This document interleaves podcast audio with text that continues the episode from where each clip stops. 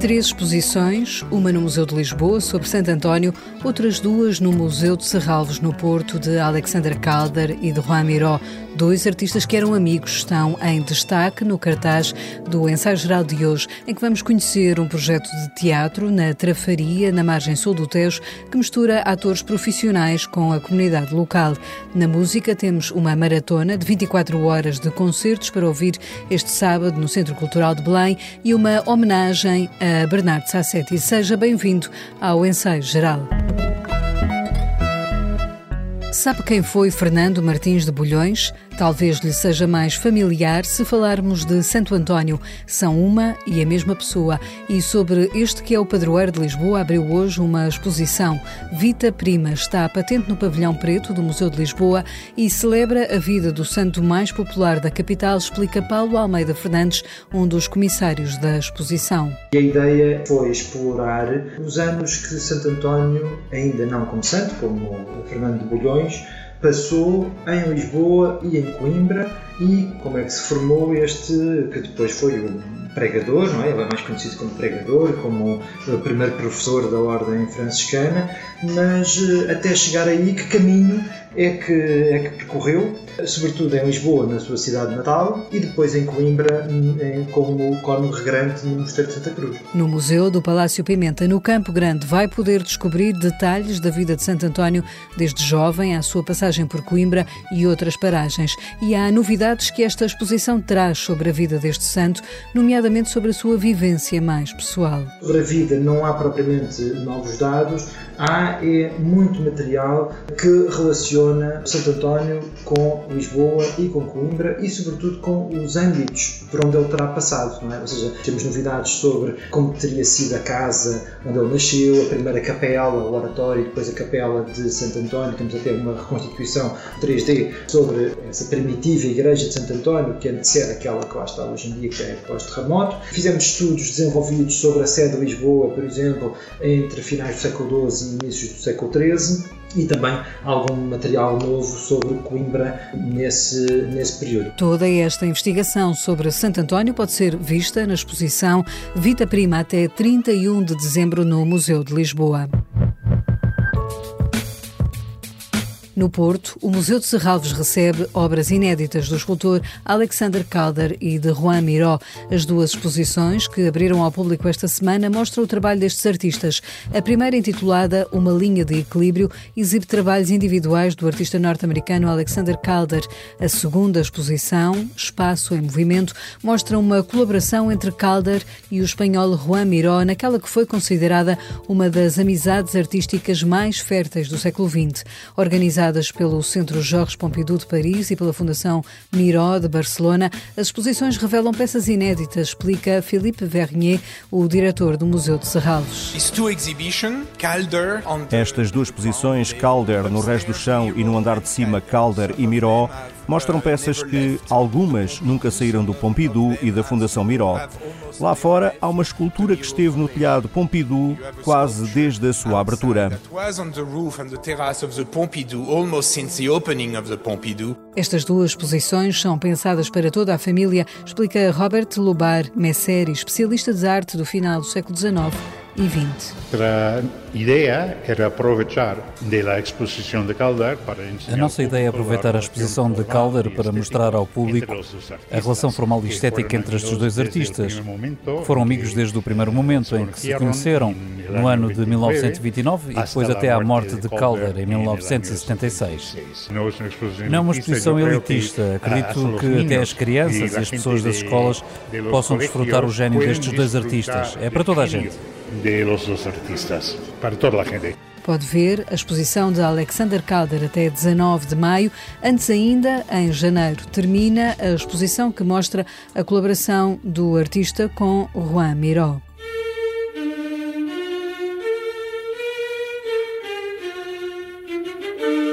Já amanhã é dia de festa no Centro Cultural de Belém. O maestro e percussionista Pedro Carneiro recebeu carta branca para programar o dia e vai fazer uma maratona de quase 24 horas de música. A partir das 10 da manhã e até às 6 da manhã de domingo, em vários espaços do CCB, a música anda à solta, quer nos jardins e zonas ao ar livre, onde a entrada é gratuita, quer em salas onde os concertos têm bilhete pago. O maestro explica ao detalhe como será este sábado no CCB Preste bem atenção ao programa de 24 horas, explicado aqui por Pedro Carneiro em dois minutos. Começando, portanto, às 10 da manhã com uma bela alvorada, com gaitas de foles, nesta belíssima tradição portuguesa, passando por uma orquestra participativa, onde vamos ter eh, centenas de pessoas literalmente a encher a praça do CCB, a fazer esta, esta peça semi-improvisada que, que, que, é feita a partir eh, de uma partitura em, prosa e com uma descrição desta meditação, onde o mote é a inspiração, a expansão, a compressão e a expiração. Uh, inclusive, vamos ter também um, texto e multidão, uh, vozes, vai ser muito bonito. Depois começamos com os itinerários entre as duas e meia e as quatro e meia, onde vamos ouvir, sendo o CCB um, um espaço público e que é devorado por famílias e por pessoas que vão encontrando nos seus recantos múltiplos em som também, não só em arquitetura, um, e integrando-se, obviamente, com, com, com, a luz e com o sol. Vai estar um dia, pelo que diz a meteorologia, um dia belíssimo. Vamos ouvir desde a explosão da percussão até vamos ter uns violinos andarilhos, vamos ter eh, a Joana Gama com o seu piano de brincar, mas que não é brincadeira nenhuma, com o seu toy piano.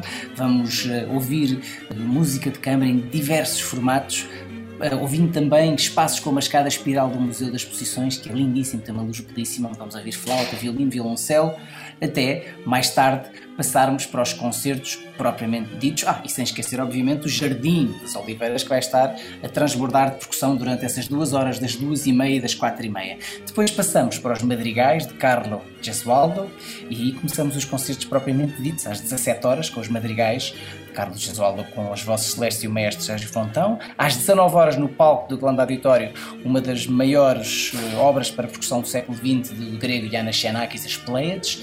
Depois, a Arte da Fuga, com o quarteto de cordas da Orquestra Câmara Portuguesa, a Arte da Fuga de Barro, obviamente. Depois, o inigualável Miguel Azeguim, com a sua peça para, para a sua própria voz e eletrónica, às 11 da noite. E depois, para terminar, para começar o dia, vamos ouvir For Philip Guston, do norte-americano Morton Feldman, que escreveu esta peça no início dos anos 80 e que tem a duração de um pouco mais de 5 horas. E portanto, nós vamos começar à 1 da manhã, portanto, da madrugada de sábado, ou seja, já é dia 25, mas a madrugada de dia 24, e vamos terminar com o Nascer do Sol às 6 da manhã, uh, com esta peça extraordinária para a flauta, com, com o Igor Maia, e o piano e a celesta da Joana Gama, e comigo, o vibrafone, a marimba, os sinos e nas percussões. Tomou nota? Basta chegar cedo ao Centro Cultural de Belém este sábado, a partir das 10 da manhã ou a qualquer hora até domingo de manhã.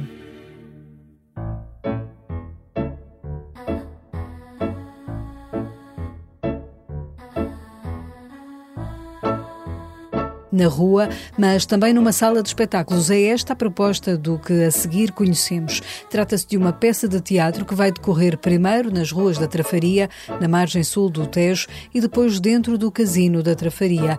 Na Ponta da Areia, Pequenos Sons da Boca, é um projeto que tem a direção da atriz Ana Nave e que começa com um espetáculo de rua que envolve a comunidade da Trafaria. Começámos a recolher histórias da Trafaria, do local e do património da Trafaria, juntámos-nos com a comunidade ou começámos a fazer ensaios abertos à comunidade para reunir essas histórias. E reunimos, acabámos por reunir 12 histórias que partem da história local, mas que algumas eh, são até ficcionadas. A Trafaria é um sítio particular, não é? Porque eh, fica até a palavra, e justificando o título na ponta da areia, a palavra trafaria parece que vem, segundo os, os, os, historiadores, da junção de trafa, que vem do árabe ponta, e arena, que vem já do latim areia. E por isso decidimos chamar Ponta da Areia, que justifica ali a situação geográfica da Trafaria, que não é que é uma é foz de uma linha d'água e por isso é um sítio particular Este conceito de teatro comunitário tem depois uma segunda parte dentro de portas no Casino da Trafaria, onde é encenada a peça Pequenos Sons da Boca de Bess Wold. Nós partimos de uma peça Pequenos Sons da Boca da, da autora norte-americana Bess Soul. São seis personagens a fugir à vida agitada de uma grande cidade. Eh, procuram fazer um retiro de silêncio e vão se encontrar uh, numa zona periférica. Uh, há um ano atrás uh, achámos que a Trafaria, pela situação geográfica e pela bonita vila que é, tinha as condições para começarmos a trabalhar. Com a estrutura Arte 33, esta peça terá depois uma terceira parte em ambiente de festa, conta a Ana Nave. No final do, deste, desta, desta peça da Bessol, saímos para fora e vamos conectar-nos todos, não é? Numa espécie de festa com grandes formas animadas, que como se tivessem transformado as pequenas formas animadas do princípio para estas uh, formas grandes e nos dar a possibilidade, agora sim, de trocar palavras e de ouvir música e de celebrar este efêmero que é também o teatro, não é? Na Ponta da Areia, Pequenos Sons da Boca estreia na próxima semana, na sexta-feira, estará em cena quase um mês, até 29 de julho, na Trafaria. No ensaio geral, regressamos agora à exposição sobre Santo António no Museu de Lisboa, com o olhar do nosso colaborador do Centro Nacional de Cultura, Guilherme de Oliveira Martins. No Museu de Lisboa, no Campo Grande, está a exposição que é uma viagem pela vida de Santo António enquanto jovem. É uma proposta para compreendermos como o santo e os valores que lhe estão associados se tornaram marcas desta cidade, mas também do país. Fernando Martins, ou de Bulhões, teve mais de uma vida. Teve os primeiros ensinamentos na sede de Lisboa e tornou-se monge em São Vicente de Fora como membro da Ordem dos Cônegos Regrantes de Santo Agostinho. Partiu para Coimbra, onde obteve sólida formação em Santa Cruz. A morte dos cinco mártires Marrocos fê-lo abraçar a causa mendicante e partiu para evangelizar o norte da África no outono de 1220. Torna-se membro da Ordem dos Frades Menores discípulo de São Francisco de Assis, invocando a memória do ermita Santo Antão. Em Itália e França, afirma-se como o grande pregador, dotado de uma extraordinária fama e de um excepcional carisma. Vita prima, Santo António em Portugal, dá-nos a dimensão múltipla do homem que é escolhido por São Francisco para pregar, ensinar, pensar, dar voz aos silenciosos, acordar os adormecidos. É o primeiro teólogo franciscano dotado de uma palavra rica e motivadora. Como o padre Vieira lembraria, a sua persuasão era tal que a metáfora da pregação dos peixes se tornou símbolo do seu método centrado na inteligência e na humildade. É um raro exemplo de popularidade de proximidade, de erudição e de caráter popular. Sendo um intelectual sólido, com argumentação fina, tornou-se o mais popular de todos os santos.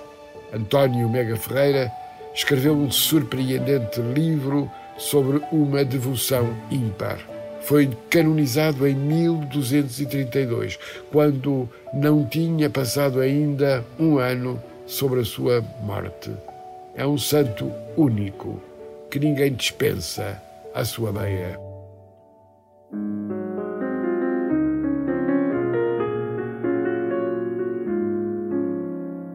Faria 53 anos este domingo se fosse vivo. O músico e compositor Bernardo Sassetti morreu há 11 anos e a sua vida e obra vai ser evocada num concerto de hoje a oito dias em Carnaxide, em Oeiras, no Auditório Rui de Carvalho, por dois amigos, dois cúmplices antigos, os pianistas Pedro Burmester e Mário Lajinha, que com ele tocaram inúmeras vezes, vão juntar-se para interpretar a música de Sassetti, explica Lajinha. É um concerto em que não tocamos só a música dele, mas tocamos, digamos, a maior parte é a música, é a música do Bernardo. A nossa opção foi cada um de nós toca três solos três temas a solo, portanto, eu toco três temas do Bernardo a solo, o Pedro toca três temas do Bernardo a solo e nós os dois tocamos outros três temas. Portanto, são nove temas do, do Bernardo. São, são sempre uh, sentimentos uh, opostos, é, porque é uma alegria tocar aquela música tão inspirada e tão, tão apaixonante de tocar. E a, e a tristeza de não o ter cá. Não é? Para, uh, nós tocámos os três e divertimos muito, muito os três a tocar juntos. Sempre tocamos o repertório do Bernardo, acentua-se a, a sensação de perda, porque éramos os três e porque é que ele não está ali? Não? É com a música de Bernardo Sassetti e o tema Simplesmente Maria que fechamos o ensaio geral que teve sonorização de André Peralta. Voltamos de hoje a oito dias. Vamos estar ao vivo às seis da tarde, na sexta-feira, no Teatro de Torres Vedras. Esperamos lá por si.